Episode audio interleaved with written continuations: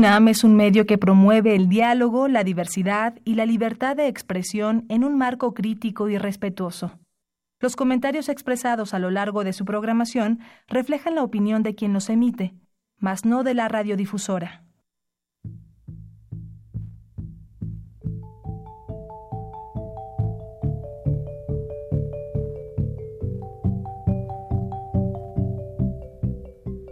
Radio Universidad Nacional y la Facultad de Economía presentan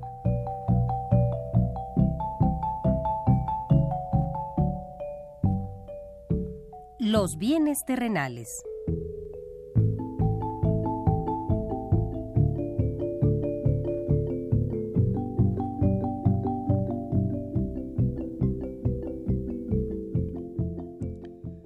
Bienvenidos a este espacio radiofónico de la Facultad de Economía de la UNAM.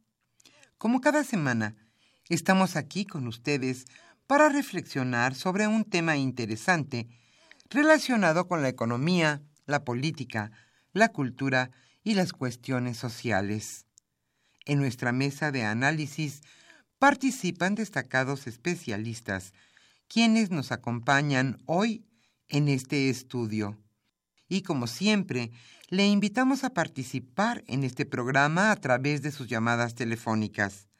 Para nosotros es un gusto saber que usted desde su casa, desde su oficina o en el lugar donde se encuentre, se interesa en el tema que tratamos.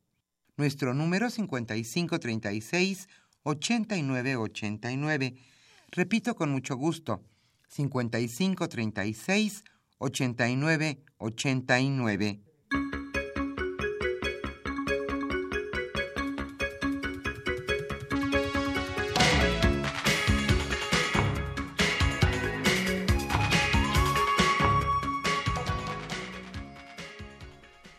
Hoy en este agradable viernes aquí en la capital de la República estamos nuevamente con ustedes en este su programa Los bienes terrenales. Como decíamos al principio, para nosotros es un gusto que usted se comunique con nosotros. Hoy estaremos obsequiando el libro La economía como flujo circular. Esta es una traducción y un estudio preliminar de Fidel Aroche Reyes.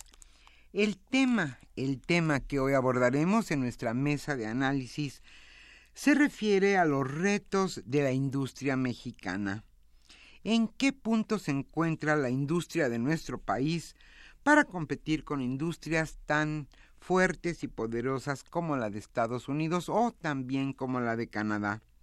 Hoy ese es nuestro tema, los retos de la industria mexicana. ¿Qué es lo que produce México? Hoy Alejandro Pérez Pascual charlará con el especialista Ignacio Cruz López. Él es catedrático de nuestra facultad, la Facultad de Economía de la UNAM. ¿Qué opina usted sobre la industria mexicana? ¿Qué es lo que se produce? ¿Por qué se dice que quizá nuestro país es un país maquilador? Hoy hablaremos sobre la industria mexicana y le invitamos a participar. Para nosotros es un gusto siempre que usted se interese en el tema que abordamos. Pero antes de iniciar nuestra mesa de análisis, le invitamos como siempre a escuchar lo más importante que ocurrió en materia de economía esta semana.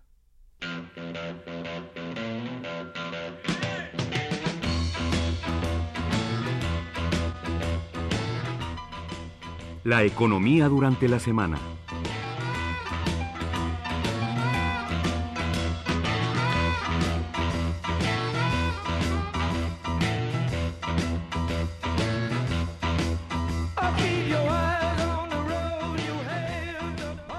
El impacto que tendría un aumento en el salario mínimo?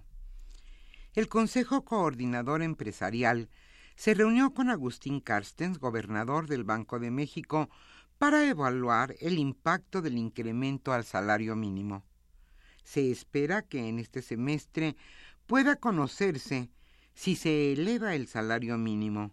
Sin embargo, es necesario encontrar el momento adecuado para no afectar la inflación. Esto lo señaló Juan Pablo Castañón, presidente del Consejo Coordinador Empresarial.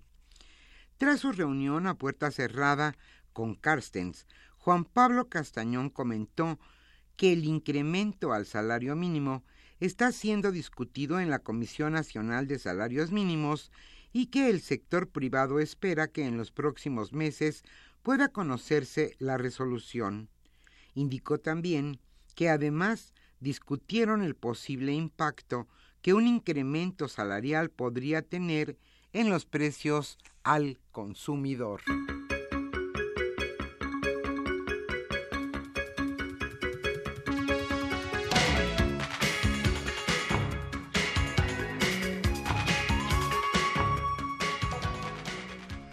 Tenga usted mucho cuidado si pretende contratar un préstamo con alguna institución financiera.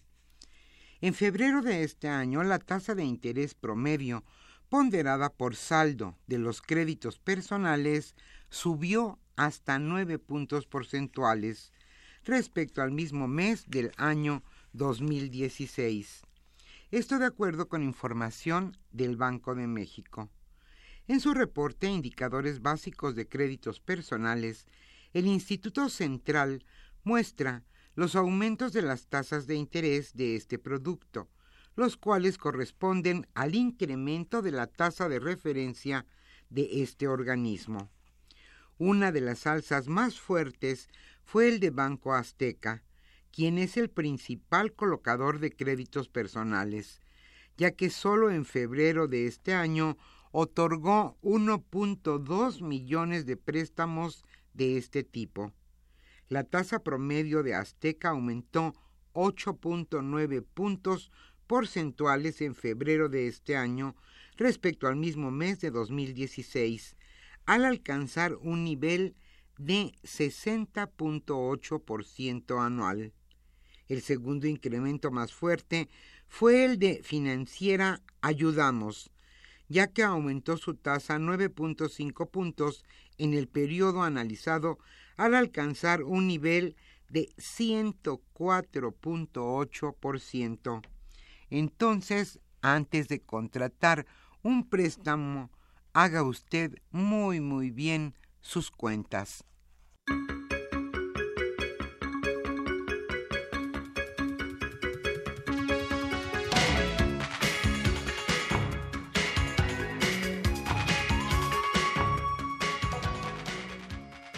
Nuestro país debe reforzar las cadenas de valor. En la futura modernización del Tratado de Libre Comercio, México debe aprovechar para posicionarse mejor en las cadenas de valor. Esto lo señaló Alicia Bárcena, secretaria ejecutiva de la Comisión Económica para América Latina, la CEPAL. En la renegociación del tratado, nuestro país tiene que asegurar su posición como proveedor y abrir la puerta para que haya más insumos hechos en México, así como permitir que pequeñas y medianas empresas se involucren en los procesos productivos de grandes transnacionales. En industrias importantes como la automotriz o la aeroespacial, los grandes proveedores siguen siendo las compañías transnacionales. Lo ideal sería que en la proveeduría de, los grandes, de las grandes industrias que se han establecido gracias al Tratado de Libre Comercio participen mucho más empresas mexicanas.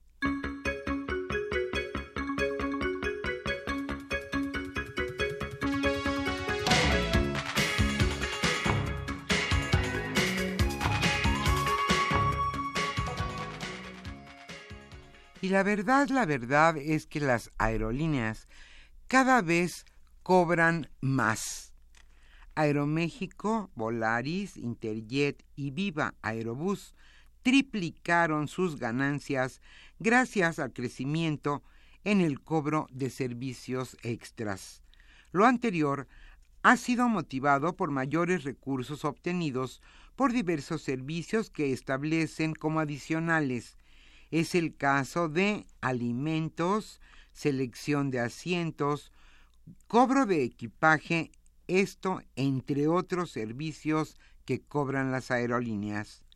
Por estos ingresos, que las aerolíneas agrupan en sus reportes en el rubro de otros ingresos, las cuatro compañías sumaron, escuche usted bien, 4.482 millones de pesos en el segundo trimestre de este año.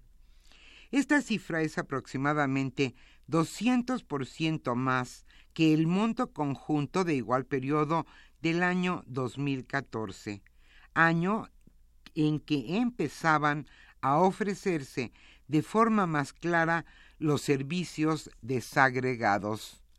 Viva Aerobús, por ejemplo, obtuvo ingresos por 814 millones de pesos por estos servicios. Volaris obtuvo 1.730, Interjet por su parte 690 y Aeroméxico cobró el año pasado 1.248 millones de pesos.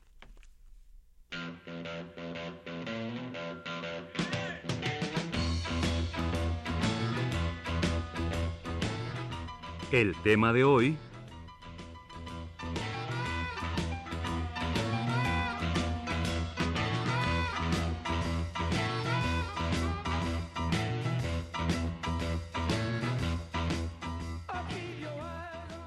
Como señalamos al inicio de este programa, el tema que hoy abordaremos en nuestra mesa de análisis y esperemos que sea de su agrado es los retos a los que se enfrenta la industria mexicana. Hoy Alejandro Pérez Pascual charlará con Ignacio Cruz López, especialista en el tema y catedrático de nuestra facultad, la Facultad de Economía de la UNAM, ¿Qué es lo que produce la industria mexicana? ¿A cuánto asiente y qué proporción del PIB es lo que aporta la industria de nuestro país? Hoy sobre eso estaremos hablando. Esperamos que el tema sea de su agrado y de su interés y como siempre le invitamos a participar con sus comentarios, dudas, preguntas, sugerencias sobre el tema. ¿Existe una industria fortalecida en nuestro país? ¿Qué es lo que se produce? Hoy estaremos obsequiando el libro La economía como flujo circular. Esta es una traducción y estudio preliminar de Fidel Aroche Reyes. Este texto será para los radioescuchas, los primeros radioescuchas que se comuniquen a los bienes terrenales le invitamos a participar.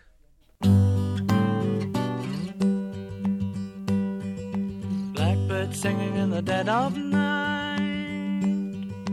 Take these broken wings and learn to fly all your life. You were only waiting for this moment to arise.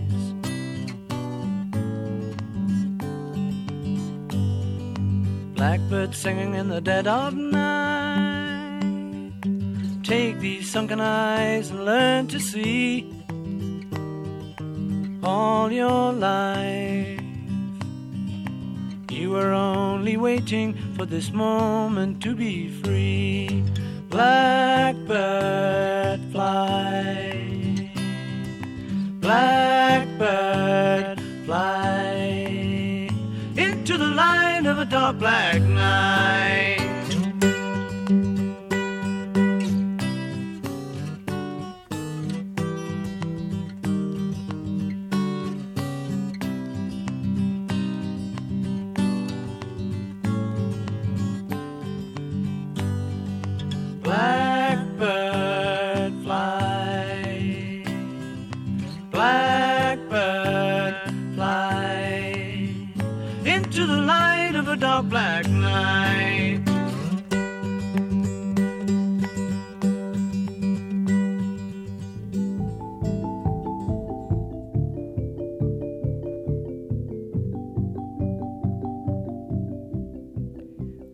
Escucha los bienes terrenales.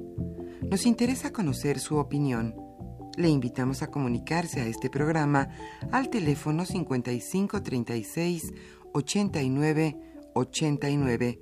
Repetimos con mucho gusto 5536 89 89.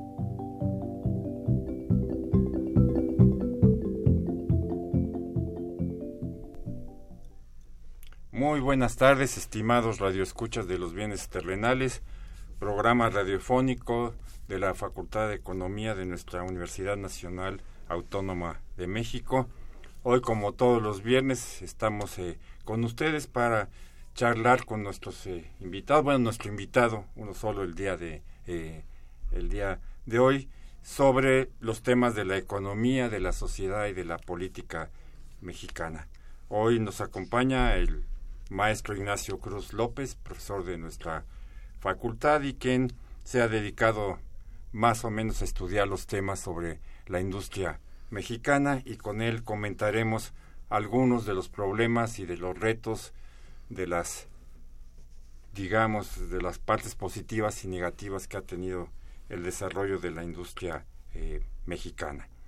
Eh, como ustedes eh, bien saben y lo hemos repetido múltiples veces aquí en el en el programa, México apostó a partir de los años ochentas y más claramente a partir de los noventas a que el centro más dinámico de nuestra economía sería un sector industrial, básicamente manufacturero, pero dentro del sector industrial hacia la exportación. Esta ha sido la gran apuesta de los últimos 20, 30 años ya de la economía mexicana. Y bueno, tendremos eh, un poco que ir viendo, hemos estado analizando en otras ocasiones. Y hoy cuál ha sido realmente el comportamiento de este sector, cómo se ha desarrollado, cuáles son sus partes fuertes, cuáles son sus partes más eh, débiles, en dónde ha podido desarrollarse, dónde no, cuáles son las características que él mismo ha, eh, ha desarrollado durante estos años y si se ha podido realmente convertir ¿no? en ese polo más dinámico ¿no? que arrastraría según era la, el, proyecto, las ideas al resto de la economía mexicana y bueno, y cuáles son eh, sus, eh, eh, su futuro. en, estos, en este término quisiera yo, este, Ignacio, que empezáramos un poco en estos términos de esta idea general ¿no? sobre el modelo de industrialización exportadora de manufacturas, un poco recientemente cuál es la, la política ¿no? que, que, que, se está siguiendo en el país, simplemente diciendo que entre paréntesis pues, hay un fuerte debate entre aquellos que consideran que eh, lo que ha existido es una ausencia ¿no? desde el Estado mexicano de una política de industrialización al respecto, una ausencia basada en la creencia de que el mercado por sí mismo no va a ordenar, ¿no? Y va a fomentar y va a generar los estímulos y quienes han planteado en este mismo foro y en otros eh, lugares, ¿no? La inexistencia de esa política industrial y que eso ha sido uno de los factores que ha propiciado que este sector manufacturero, industrial, exportador, no esté jugando un rol tan importante o principal como debería estarlo jugando. Entonces, en estos términos, digamos, ¿qué es lo que se ha planteado por el actual gobierno recientemente como política de fomento eh, industrial? Ignacio. Gracias, ingeniero Alejandro. Muchas, muchas gracias por la invitación a este espacio. Y bien, eh, la política industrial eh, de esta administración, si revisamos el Plan Nacional de Desarrollo 2013-2018, ya habla de que se busca desarrollar los sectores estratégicos del país y para ello ha definido una estrategia que consiste en reactivar una política de fomento económico que esté enfocada a incrementar la productividad y subrayo productividad porque es de lo que vamos a profundizar un poquito más adelante de los sectores dinámicos y tradicionales. Aquí ya en esta administración se habla de una reactivación de la política y y hace un momento en la introducción mencionaba que había una disyuntiva entre quienes creen que la mejor política era no tener política precisamente y en esta nueva administración donde ya al menos en la documentación del Plan Nacional de Desarrollo se retoma y se en un estado de lucidez dice vamos a reactivar una verdadera política de desarrollo y de fomento que a su vez está integrada por una serie de acciones. ¿Qué es lo que la administración se plantea hacer? Bueno, impulsar la productividad en sectores maduros. Eh, ¿Cuáles son los sectores maduros? El metal mecánico, el textil, el calzado, madera y muebles, siderúrgico y alimentos. Como acción 1. Como segunda acción, se habla de incrementar la competitividad, y subrayo competitividad, de sectores dinámicos. ¿Cuáles son? el automotriz, el aeroespacial, el eléctrico, electrónico y químico. Como tercera acción, atraer y fomentar sectores emergentes. ¿De qué se trata? Bueno, de la biotecnología, de la farmacéutica, de las tecnologías de información, de industrias creativas y de equipo médico. Como cuarta acción, se propone incentivar el desarrollo de proveedores. ¿Para qué? Para integrarlos a las cadenas de valor que ya se ha estado hablando de estos temas eh, en otros programas y en otros espacios de, difusión de la misma universidad. Y, la intención final es crear clusters, ¿no? que es un esquema que se ha venido desarrollando en distintas partes del mundo y que ha, se ha posicionado como un eh, detonador eficiente del, crecimiento y del desarrollo de las zonas donde se ubican. Y como última acción, promover una acción de intervención denominada de triple hélice. ¿Qué, ¿Qué implica? Que se ponga en contacto directo a los sectores académicos, al sector privado y al gobierno para que interactúen y generen programas de cooperación de manera eficiente. Eso es lo que de manera general en política se ha establecido en el Plan Nacional de Desarrollo. En esos, eh, eh, en esos términos que, que marcas, eh, Ignacio, tal parecería que, digamos, hay una aceptación, si no explícita, quizás sí tácita, ¿no? De que efectivamente la industria mexicana no podía continuar desarrollándose, ¿no? Sin, ¿no? Digamos, una cobertura eh, importante por parte del Estado mexicano y, con una política adecuada eh, que promoviera ¿no? cierta eh, rubros, ciertas políticas, ciertas medidas de apoyo a esta eh, industrialización con fundamento básicamente en la idea de la, de la exportación. Sin embargo, eh, ¿tú consideras que digamos, estos objetivos que están en el plan de desarrollo industrial eh, 2012 2018 si no me falla el este 2013 2013 2018 eh, hasta dónde han podido eh, concretarse teniendo en cuenta también que bueno a nivel global no precisamente estos años este los que van de 2013 a 2017, bueno, han sido años globalmente, ¿no? Hasta donde las cifras se nos dan, digamos, si no de una crisis, sí de un estancamiento relativo, ¿no? En el mundo, en términos, ¿no? De la propia eh, generación y crecimiento de la industria, ¿no? Todos sabemos que el gran industrializador de los últimos 30 años, que es China, bueno, tiene graves problemas o importantes problemas para mantener los ritmos que tuvo de crecimiento de su, de su industria. Entonces, en este dispar entre sí, digamos, aceptar que hay que generar políticas y por el otro lado una circunstancia de crisis o de, de crisis, de estancamiento, de problemas en la industrialización, eh, ¿cómo evalúas tú lo que se ha logrado eh, en estos años eh, al respecto por, por el gobierno y en general en la industria eh, mexicana.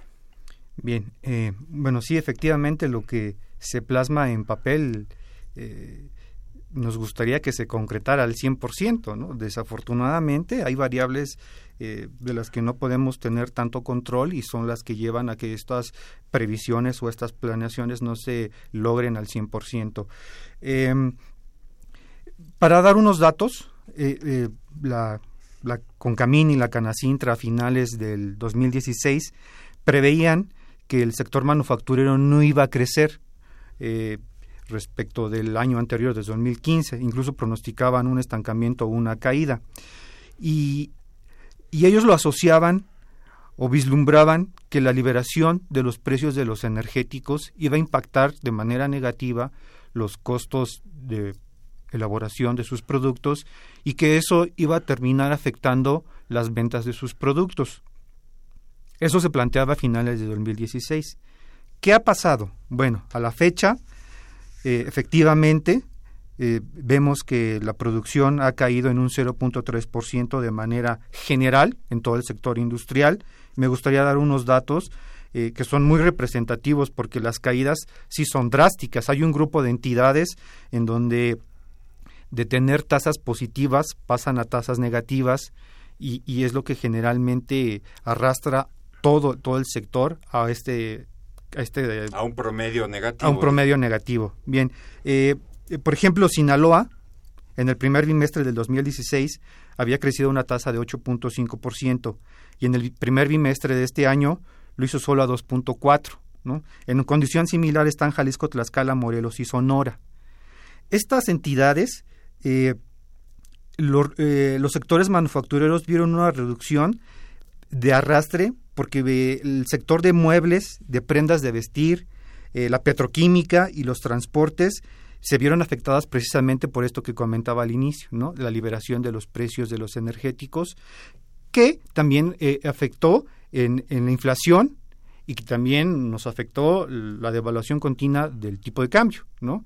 ¿En qué afectó? estos seis meses, digamos, difíciles que hemos pasado. Claro eh, digo, el tipo de cambio afectó en la importación de insumos, ¿no? que obviamente impacta en los costos de los procesos productivos de bienes y servicios. ¿no?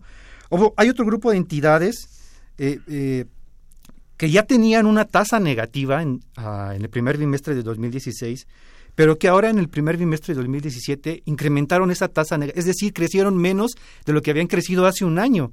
Es preocupante también en, este, en esa condición están Guerrero, Tamaulipas, Chiapas, Campeche, Zacatecas y Veracruz.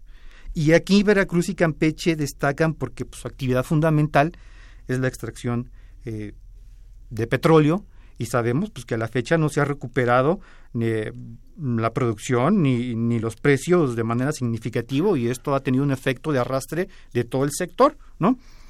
Y finalmente tenemos un grupo de entidades que tenían un crecimiento eh, pequeño, pero que dadas estas condiciones de la economía mundial, pasaron a tener una tasa negativa, es decir, crecieron menos, mucho menos. Y, en particular me llama el caso de Tabasco, que de una tasa casi cero, de 0,1 punto por ciento, pasó a una tasa negativa de 15.4%, es decir, creció 15% menos que el año pasado. Está muy vinculado con el petróleo. ¿no? Claro, entonces, si, si vamos haciendo una radiografía un poco, si nos vamos alejando más bien de esta radiografía, vemos que son casi siempre los estados del sur-sureste, ¿no? Los que tienen problemas en este proceso de industrialización son los como que se van relegando, los que se van olvidando.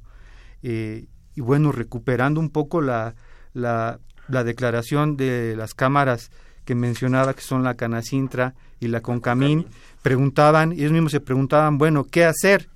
Y ellos mismos se daban una posible respuesta. Bueno, tenemos que, que ver cuestiones referentes a los encadenamientos productivos, y esto es muy importante.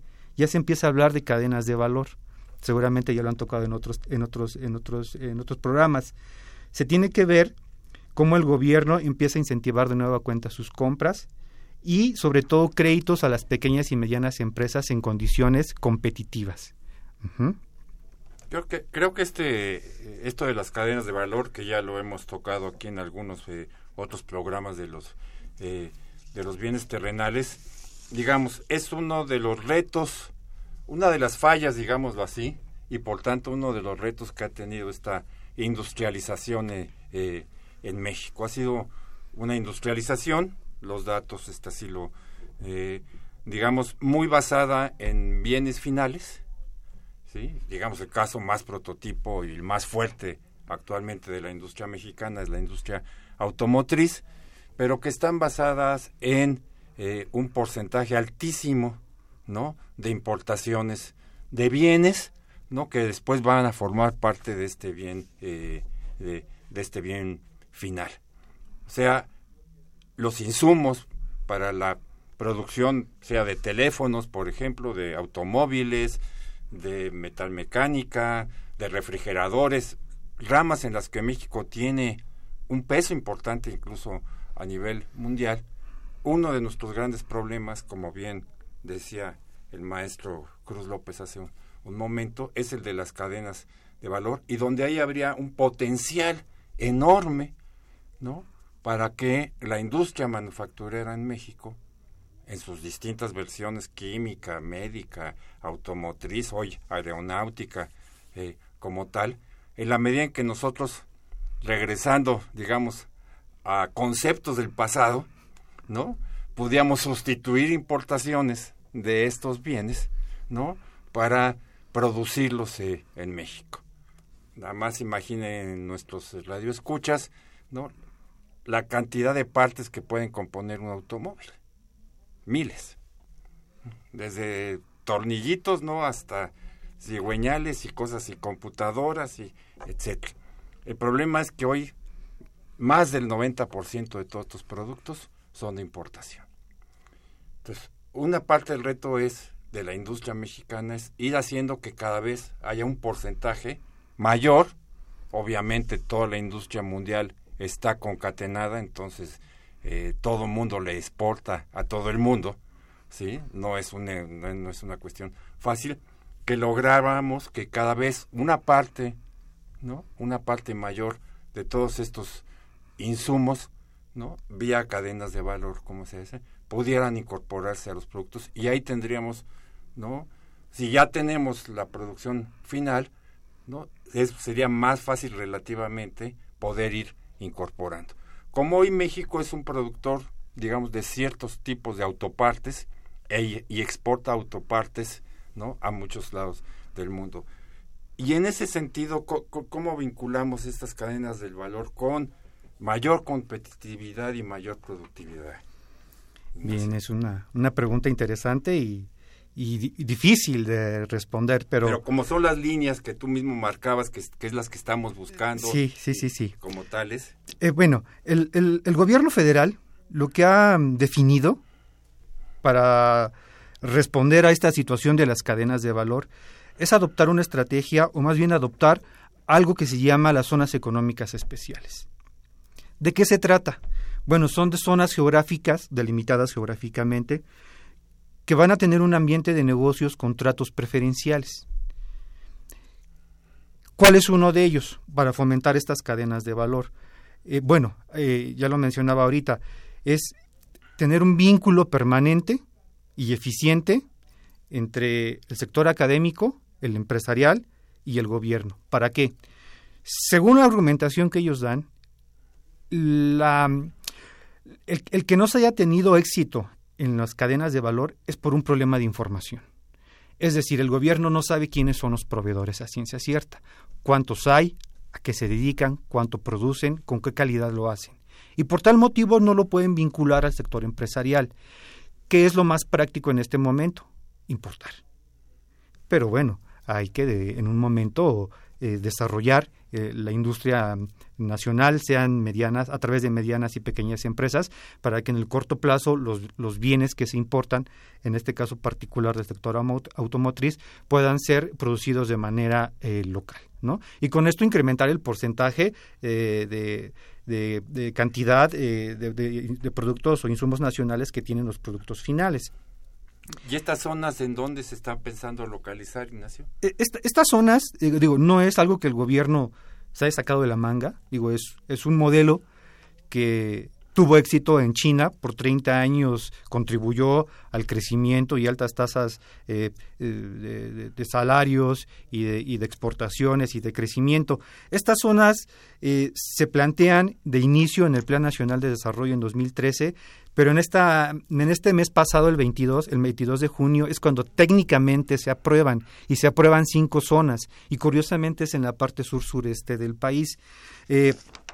Son eh, zonas que se ubican, van a ser cinco zonas que van a estar ubicadas en, en Veracruz, en el puerto de Coatzacoalcos, en Oaxaca, en Salina Cruz, en Lázaro Cárdenas, que ahí va a compartir Guerrero eh, y Michoacán, eh, Yucatán y, Chiapas. Estas zonas son las primeras en las que se van a establecer estas zonas económicas especiales y se les dio un potencial básicamente agroindustrial y automotriz, ¿no? Eh, o sea, buscando las zonas que han tenido menor desarrollo industrial menor, y, menor y menor desarrollo y crecimiento y mayor y donde existe mayor pobreza en el país. Claro, la intención es que estas zonas económicas equilibrar geográficamente. Exactamente. Es, bueno, la parte centro y norte del país se ha distinguido por alojar, por albergar la industria automotriz. Entonces, dadas las condiciones eh, de, calificación de la mano de obra y de incentivos fiscales, la parte sur está apostando o se quiere apostar por la parte agroindustrial, ¿no? Y un ejemplo, ¿no? De éxito que se pone es el del aguacate, ¿no? Que actualmente es uno de los, eh, los Estados Unidos es el principal mercado del aguacate mexicano y llega ahí a, exportar cerca de, de 1.400 millones de dólares a ese mercado. ¿no? no es un proceso fácil, en el caso del aguacate ha llevado 10 años con sus altibajos, ¿no? es una relación difícil, pero esto es a lo que se está apostando, ¿no? a las zonas económicas especiales. Este, en ese sentido, eh, podríamos decir eh, que tenemos entonces una, eh, una industria manufacturera, digamos, este, eh, ¿cómo decirlo? Dispar, ¿no? tenemos, dispar en qué sentido? Tenemos grandes empresas, ¿no? Muchas de ellas de capital extranjero, de alta productividad, de alta competitividad en el mercado mundial, ¿no? Y por otro lado, ¿no? Eh, muchas, ¿no? Porque son la mayoría, ¿no? Pequeñas y medianas empresas, ¿no? Que algunas han logrado incorporarse siendo, eh, surtiendo de bienes a estas grandes empresas, generando algún otro tipo de actividades, pero que estas otras empresas pequeñas y medianas son de baja productividad y no tienen competitividad casi para eh, para exportar. Y por el otro lado, también, como eh, bien se decía, tenemos una distribución geográfica de estos eh, eh, de estas regiones ¿no? donde se genera la, la, industria que está también muy concentrada en el centro norte de, del país mientras otras ¿no? regiones del país están digámoslo así casi al, marte, al margen o muy rezagadas y quedan constreñidas como Tabasco, que fue el caso que tocamos, a que la industria está vinculada con la industria petrolera y todos los insumos para esta industria petrolera no vienen de muy lejos de el estado de Tabasco. Este es uno de los grandes problemas que quisiera que, que abordáramos este después de un pequeño corte que vamos a, a tener de la estación.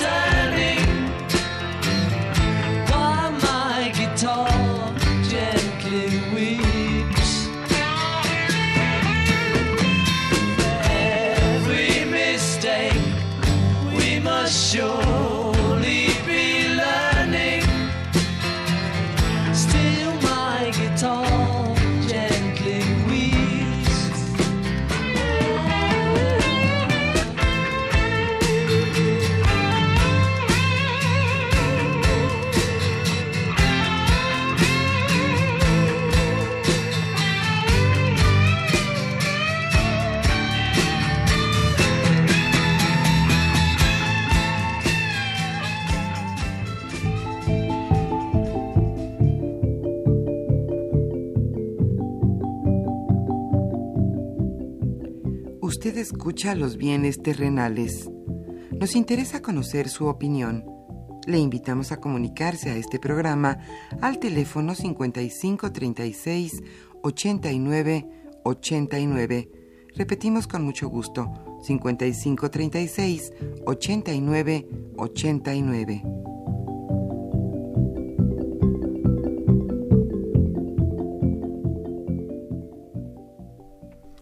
Estamos de vuelta con ustedes, estimados radioescuchas de los bienes terrenales, platicando aquí con el maestro Ignacio Cruz López de la Facultad de, de Economía sobre estos temas de la industrialización en México, sus circunstancias, sus problemas hacia futuro, teniendo en cuenta lo que ya hemos comentado de el lugar estratégico que, eh, que este sector se le ha atribuido y, definitivamente si queremos seguir una economía potente, una economía con peso a nivel internacional, no, pues tiene que jugar un papel eh, definitivo. Eh, en este aspecto, simplemente para que podamos darnos cuenta, ¿no? de las dificultades, ¿no? que como país podemos este eh, tener, les quiero dar un pequeño dato. Para 2010 les voy a dar cuáles son los países líderes de la producción manufacturera en el mundo en términos este, proporcionales. Eh, ya para 2010, el primer país manufacturero con el 19.4 de las manufacturas del mundo era China. Tengamos en cuenta que 20 años antes China no entraba en estas estadísticas. Cero. Bueno, quiere decir que al resto de los países del mundo dicho así, ¿no? Casi como el Paris Saint Germain y Neymar, ¿no? Sí, le arrebató al resto del mundo el 20% de la producción manufacturera china al resto del mundo. Obviamente el segundo país del mundo, Estados Unidos con 18.7, el tercero Japón, a pesar de los muchos problemas que ha tenido los últimos años la economía japonesa, sigue cooperando con casi el 10 casi el 11 el 10.9% de la manufactura internacional. El gran búnker europeo Alemania con el 6.1 Italia 3.1 Brasil en aquel momento 2.7 Corea del Sur no la joya de la, la de la, la pieza de joya de la industrialización el 2.6 India el 2.5 Francia 2.4 y Reino Unido 2.3. El resto, lo, lo, que faltaría. Esto simplemente para ubicar, digamos, el reto que tiene México, ¿no? Sí, en convertirse en un país, ¿no? Que ya lo es, pero muchísimo más de lo que ya lo es, ¿no? Para adquirir un lugar más preponderante frente a todos estos que digamos, dominan y monopolizan, ¿no?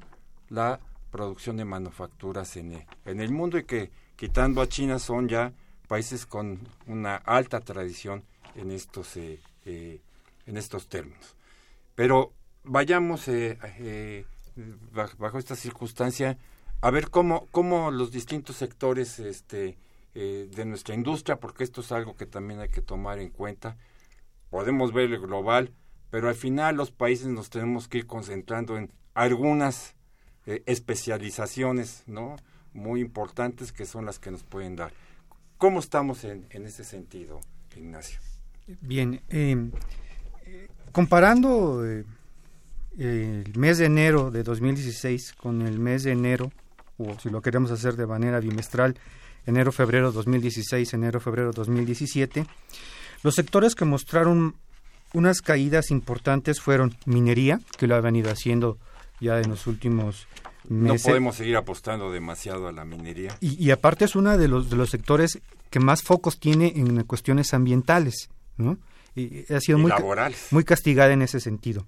El otro es la, ex- la- la extracción de petróleo y gas y todos los servicios relacionados a, est- a esta rama, ¿no? Eh, aquí pues está sujeto a los vaivenes internacionales, ¿no? Eh, también hay eh, una situación negativa de, en la- el sector de la construcción, ¿no? que, que tiene un Que efecto está- de arrastre en las bajas tasas Y que está muy ligado al, a, a la propia crisis y al crecimiento general de la economía. ¿no? Claro, claro. Eh, la fabricación de productos textiles, ¿no? vestido, zapatos, curtido de cuero, eh, la- los derivados del petróleo y, lo- y la rama de los muebles. ¿no? Todos estos sectores son los que han tenido caídas importantes del primer bimestre de 2016 al primer bimestre de Y 2017. que es una tendencia que más o menos acarrean de años atrás. Es una tendencia que ya se ha venido presentando, pero sobre todo es una tendencia que no tenemos la certeza de cuándo va a revertirse, ¿no? O si puedes revertir. O si puede, o qué podemos hacer para revertirla también, ¿no? De hecho, una de las ideas de estas zonas económicas especiales es precisamente eh, hacer todo lo que esté en manos del gobierno para tratar de mejor de hacer al fomentar, país al país más competitivo, ¿no? Para que otras empresas busquen establecer sus centros de operación en, En nuestro país, ¿no? Y de las más dinámicas tienes ahí, da. De las, de las más dinámicas, eh, sorprende el caso, por ejemplo, de, de la industria de, lo- de los metales básicos, que ha mantenido un, un ritmo de crecimiento superior al 10 por- a una tasa del 10%. eh, y también eh, la fabricación de accesorios y aparatos electrónicos, ¿no? Para, con intenciones de exportación. Esos son los dos casos que podríamos, tal vez también eh, el de trabajos especializados de construcción, ¿no? Mu- muy específicos.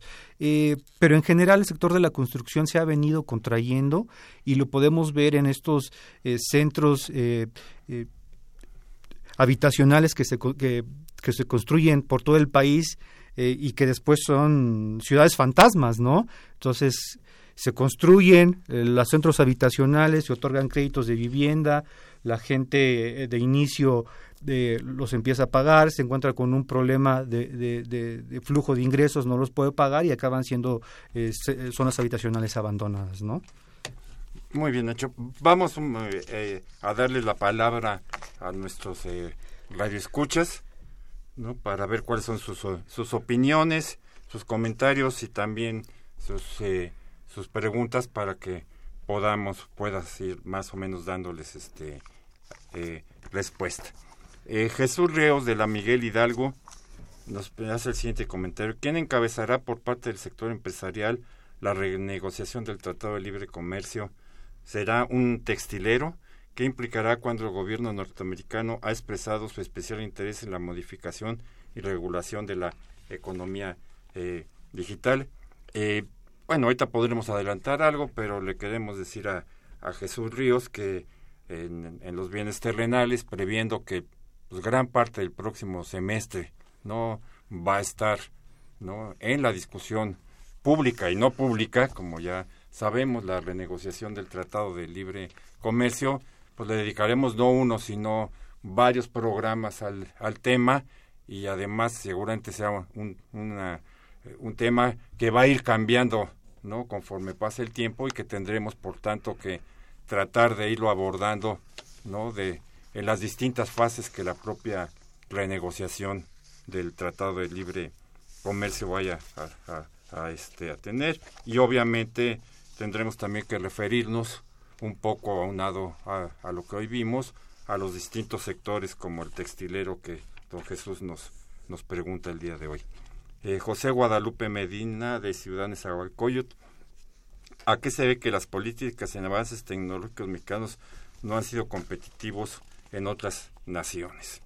Aquí tenemos un gran tema del problema del desarrollo tecnológico, la investigación, la ciencia y su vinculación no con la industria y cómo ese es otro de los grandes problemas que en donde tenemos atorones este eh, fuertes. Josefina Cruz de Huizquilucan, aparte de la manufactura y maquila, ¿qué más produce la economía mexicana para exportación? Está muy crítica la situación, comenta. Saludos a todo el equipo. Eh, Raúl Horta Letana, de la Miguel Hidalgo. El tema que están abordando es importante en este momento que se le negocia el, Tratado de Libre Comercio. Programa. Un, por, un poco de esto se, se trataba, don Raúl. No, pues la renegociación también tiene que ver no solamente con cuestiones abstractas. Uno, rene, uno negocia desde dónde están sus fortalezas y sus debilidades como tal y qué le interesa a uno promover y qué no pues simplemente no tiene vela en el entierro no como como tal. Eh, María Luisa Suárez de Coajimalpa en orden de dinero cuáles serían las industrias que más producen saludos me gusta escucharlos por los datos que ofrecen y las opiniones que dan sin cortapisas. Muchas gracias doña María Luisa eh, Federico Solís Archundia de la delegación Cuauhtémoc Quisiera saber si en otros países les dan tantas facilidades a industrias extranjeras. Les regalaron terrenos y les hacen carreteras y hasta les reducen los impuestos. Por supuesto, la mano de obra es sumamente barata. Eh, Dulce María Rodríguez de Tlalpan, eh, siempre me he preguntado, ¿por qué México no tiene una marca de televisión o de refrigerador o de teléfono? Bueno, de refrigerador sí tenemos, que es MAVE, ¿no? este como tal. Las otras sí desgraciadamente no este no no tenemos pero en efecto es uno de los grandes este problemas de nuestro país. Me imagino que Ignacio no aquí se no tiene una marca de automóvil. Tuvimos hace años una marca de, de trailers bueno de la del eh, camiones. del camión que se llamaban Ramírez no los que de tractocamiones Ramírez y pues desaparecieron en la en la competencia. Somos maquiladores, eh, qué lástima. Sí, no, no importa ser maquilador si uno no es solo maquilador, si es solo maquilador, entonces sí, el problema tiene otras. Es un enclave la economía maquiladora. Javier Guerra de Benito Juárez, si ya se conocen que no hay crecimiento parejo sin política de desarrollo económico, ¿por qué se insiste en no aplicar la política? Bueno, porque aquí siempre hay un problema de centralización de decisiones y de intereses. Como dicen, donde hay dinero llama dinero y donde no hay dinero no llama a dinero. Eh, Rodolfo Salgado de Coacalco, si se habla de que en México en algunas ramas como el automotriz es productor y exportador, ¿por qué no se hace lo mismo en el sector energético y tener una industria propia y, vender al, al exterior? Eh, Manuel Munguía de Iztapalapa, una felicitación a toda la mesa, es un programa excelente. Eh, excelente, muchas gracias, don Manuel. El problema de la industrialización en México, solo el triunfalismo y, endeudamiento progresan. Con ello, los neoliberales esconden el gran robo y saqueo a costa de las privatizaciones y despojo de los mexicanos. Eso es lo que, que, que significa la clasificación triple D positiva de Fitch. Entonces, Ignacio, no sé qué eh, comentarios quieras hacer a estas, eh, a estas preguntas. Bueno, eh, en general voy a tratar sí. de abarcar la mayoría de las inquietudes y agradeciendo también la intervención del auditorio. Eh, cuestionaban si, si, México da las condiciones necesarias en cuanto a terrenos y en cuanto a tratos preferenciales. ¿Por qué no se crece? Bueno, no. Sigue, sigue. En, en, general, digo, es, es, un problema que tiene, que se debe de atender desde muchos aspectos, ¿no? Los empresarios dirán no tenemos apoyos suficientes, los, eh, los tratos eh, fiscales no son suficientes, no hay suficientes programas eh, de apoyo para quienes empiezan un negocio, no hay créditos eh, con tasas competitivas para las pequeñas y medianas empresas. Tal vez los trabajadores digan el salario es muy bajo y tienen razón, no me alcanza para eh, mis necesidades básicas, ¿no? Eh, la parte del gobierno dirá, pues no tengo los recursos suficientes para implementar todos los programas de atención que me pides. Es, un, eh, es una situación difícil de atender, pero que con estas zonas económicas especiales se pretende resolver, ¿no? Démosle un voto de confianza, no va a ser sencillo, no es una cuestión que por decreto, que por haberse anunciado en mes de junio, ya a finales de año le estemos peleando el primer lugar a China, ¿no? No es una cuestión No. sencilla, y China le llevó 30 años, esperemos que a nosotros no nos lleve tanto, pero cuando menos que nos lleve a competir en ese sentido en una década. Na- Nada más un, un comentario extra. Eh, China, durante 25 años, últimamente ya cambió, ¿sí? Le dio el mayor subsidio que se puede uno imaginar al capital extranjero, que era una moneda devaluada en un 30-40%. No te regalo un terrenito, eso es bicoca. ¿no? 30 años de mantener forzosamente una moneda devaluada para que los bienes tuvieran un precio muy bajo en el mercado internacional. Mayor subsidio que ese Y mayor apoyo que y ese no mayor apoyo que ese, ¿sí? no pudieron tener las miles y miles de empresas, ¿no? Que durante estos 30 años, ¿sí? Se trasladaron eh, a China. Eh, para que veamos, ¿no? Cómo todos los países en el mundo, pues intentan, ¿no? Ap- apoyar, ¿no? La llegada y la, y la generación de su industria. Adelante, Nacho, perdón la interrupción. No, eh, bienvenida. Y, y, y, y esperemos que el gobierno mexicano eh, no caiga en esa tendencia. Por lo que podemos leer en la documentación oficial, a lo que se está apostando es a mejorar la productividad y la competitividad, que son dos cosas en las que a nivel internacional no estamos muy bien eh, posicionados, ¿no? El ranqueo está de media tabla hacia abajo y eso sí es preocupante. Habría que poner desde nuestra parte, desde donde nos toca, nosotros como académicos, siguiendo investigando estos temas, proponiendo, eh, dándole difusión, los empresarios desde su trinchera, buscando vínculos, eh, invirtiendo y el sector, eh, bueno, y el gobierno, pues dando ciertas facilidades, pero no olvidándose de su papel rector, que eso es, es importante, ¿no? Debe de ser un promotor, debe ser un dinamizador y debe de recuperar un poco lo que dejó al mercado en esa, en esa idea, ¿no? Eh, eh, maquiavélica, yo diría, de que el mercado es quien va a regular todo y va a poner las cosas en su lugar. Eh, simplemente ya para que para poder este terminar el día de hoy despedirnos de de ustedes quisiera decirles que tendremos que tener que si queremos como país este no finalmente tener un proceso de desarrollo y, crecimiento no será fundamental que nuestra industria y nuestra industria manufacturera sí puedan desarrollarse. Eh, nos han llegado este eh, eh, otras dos preguntas de la señor, señor Flores de Atizapán. Las zonas económicas especiales solo servirán a intereses extranjeros sin beneficiar al desarrollo nacional, como lo que pasa con la minería, extracción de gas, etc. Y el profesor Jesús López, ¿en qué año se dejaron de hacer los ferrocarriles en Ciudad Sagún Hidalgo? Porque nadie fue paralelo cuando el presidente Ce- Cedillo vendió ferrocarriles. Sí, exactamente fue cuando el Estado se deshizo no de la industria ferrocarrilera en, en México. Un comentario final que quieras eh, hacer, Ignacio, en un minuto que nos queda. Bien, eh, pues son tantas las necesidades que hay en el país que entiendo la preocupación eh, plasmada en las llamadas, ¿no?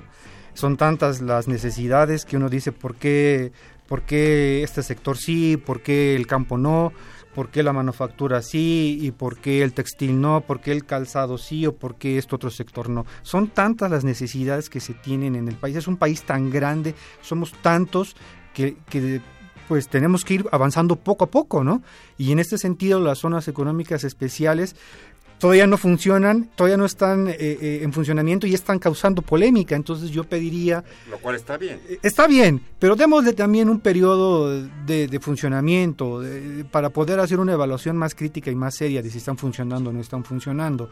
Eh, también insisto en que no va a ser un proceso inmediato, no, no se van a ver los resultados en uno o en dos años, esto se va a ver a largo plazo. Eh, probablemente eh, eh, nos toque termina, termina. probablemente no- nos toque ver, eh, hacer una evaluación más, más crítica desde la academia, eh, incorporar estos temas a los planes de estudios de la licenciatura en economía. En fin, eh, démosle, démosle un voto de confianza. Entiendo la preocupación de las personas que, que pues como dice el dicho, ¿no? La mula no era arisca, arisca sino que lo- los palos la hicieron y pues son tantas las adversidades que hemos pasado que, que ya no se confía. Muy bien. Pues muchísimas gracias a nuestros radioescuchas y esperamos que estén con nosotros el próximo viernes a las 12 horas.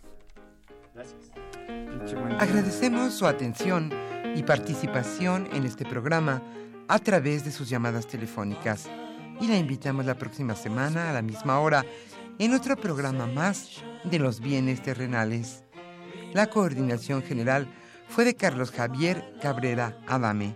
La coordinación académica de Aníbal Gutiérrez, Roberto Cabral, Alejandro Pérez Pascual, Rubén Antonio Miguel y Leonardo Lomelí Vanegas. En los controles técnicos, nuestro compañero Humberto Sánchez Castrejón y en la voz y producción su amiga Irma Espinosa, quien se despide de ustedes y le desea un agradable fin de semana.